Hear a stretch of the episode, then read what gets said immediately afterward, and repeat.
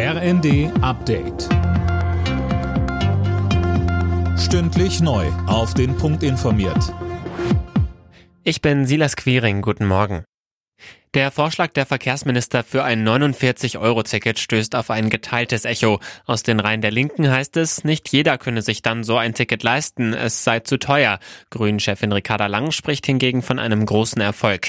Wir haben Bahnreisende gefragt, was sie von einem 49-Euro-Ticket halten. Das würde ich mir holen, ja klar, weil ich ein Ticket brauche und weil das günstiger wäre, als wenn ich voll bezahlen würde. Ja, ich würde es mir kaufen und mein Ticket kostet gerade 275 Euro im Monat und ich würde sehr viel sparen. Ich fahre so selten mit dem Bahn, für mich lohnt sich das nicht. Ist mir völlig egal. Ja, definitiv würde ich mir das holen. Mit dem 49-Euro-Ticket würde ich 150 Euro im Monat sparen.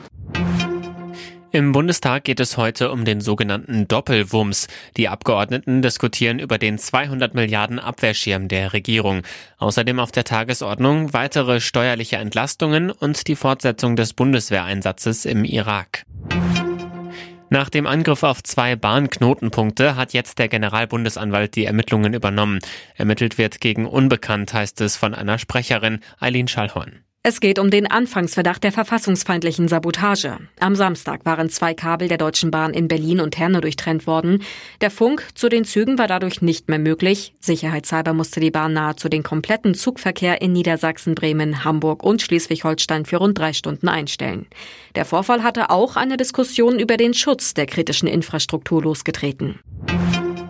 In der Fußball-Europa League haben Union Berlin und Freiburg am Abend gewonnen. Union setzte sich mit 1 zu 0 gegen Malmö durch, Freiburg mit 4 zu 0 im französischen Nantes. Eine Niederlage gab es für den ersten FC Köln in der Conference League. Er verlor bei Partizan Belgrad mit 0 zu 2. Alle Nachrichten auf rnd.de